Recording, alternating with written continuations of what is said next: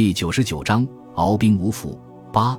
为了掩护聚集在四周的步兵，坦克只得停下来，变成固定的堡垒，用机枪和坦克炮支援作战。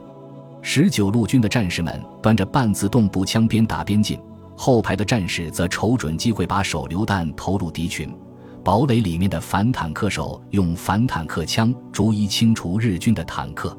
每当日军嚎叫着准备冲上来肉搏的时候，火焰喷射器迅速把它们变成一具具的干尸，使敌人始终不能接近，最大限度地发挥半自动武器的优势。日军虽然连续不断地投入新的部队，试图冲过中国军队的炮火封锁线，但是只有到一半的人能够成功通过火力网，而十九路军的后续部队沿着连接阵地和后方的交通壕，快速赶到前线，使兵力和火力的优势越来越明显。意识到已经没有战胜对手的机会，日军指挥官尽管非常不情愿，还是下达了撤退的命令。十九路军官兵冒着连天的炮火紧追不舍，直到日军全部进入炮火覆盖的区域才收兵。残存的日军经过炮火的洗礼之后，又损失了将近三分之一的兵力。被松井石根寄予厚望的肉弹攻势就这样草草收场。不但千余名肉弹无一生还，而且后期投入的部队也损失惨重，丧失了继续攻击的能力。十九路军的损失虽然也不小，尤其是炮兵在和敌人炮兵的对射中有十几门大炮被击毁，但是远远没有到伤筋动骨的地步。此消彼长，中日双方的实力对比趋于平衡。日军的右翼集团被死死地拖在乌伏防线前面，寸步难行。南京卫戍司令部接到十九路军的战报后，立即把右翼的部队增援左翼，使日军第十军的推进速度迅速放慢。合围南京的战略目标立时变得非常渺茫。第十军军长认为自己是受右翼的拖累，强烈要求上海派遣军加强攻势，突破芜湖防线，使中国军队顾此失彼。松井石根接到电报，感到左右为难。部队在十九路军的顽强抵抗下损失惨重，再加上淞沪战场的损失，很多部队都已经补充过两次新兵，战斗力大不如前。勉强进攻的话，肯定是得不偿失。可是面对友军和大本营的压力，停滞不前的话，不但把自己的脸面丢光，连皇军的威信也会受到影响。左思右想之后，他只得要求陆军航空兵不断对中国军队的阵地进行轰炸。同时向大本营报告，要求增加至少两个师团的兵力，化解了日军的肉弹攻势，而自己的损失又不是很大。孙百里本来感到高兴，可是接到军需处的报告之后，却立即愁容满面，急忙召集指挥官们来商议对策。孙百里拿着军需处的统计报告介绍道：“我要告诉大家一个坏消息，根据军需处的统计，我们目前的弹药库存严重不足。”最多只能维持三天的战斗，其中，七点九二毫米的子弹消耗最大，只能勉强够两天用的。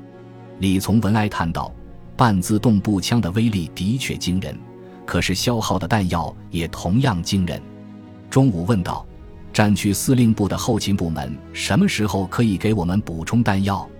孙百里苦笑着说道：“如果有补充，我就不用叫你们来商量了。”现在日军第十军正在猛攻南线，武器弹药的消耗也非常巨大。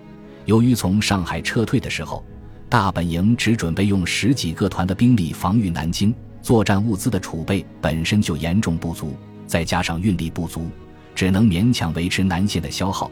我们这里基本没有什么补充了。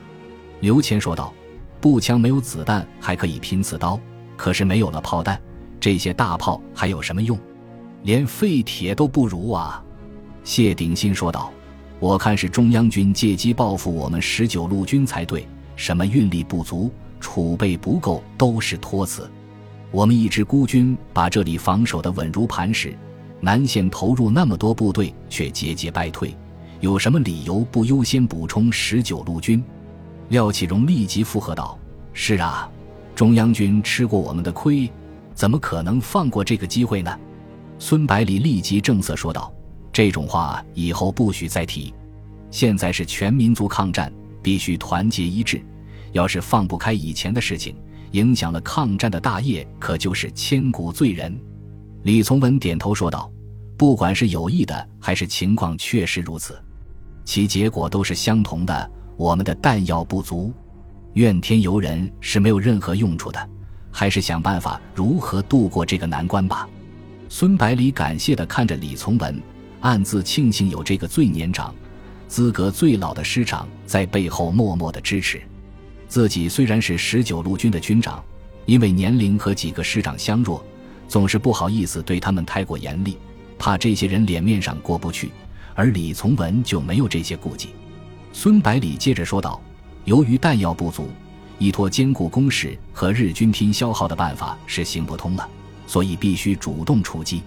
中午说道：“主动出击我没有意见，可是没有炮火支援和足够的弹药，伤亡肯定会很大。”李从文也说道：“离开了坚固的工事，即使能一时把日军击退，可是如何防御敌机的轰炸呢？”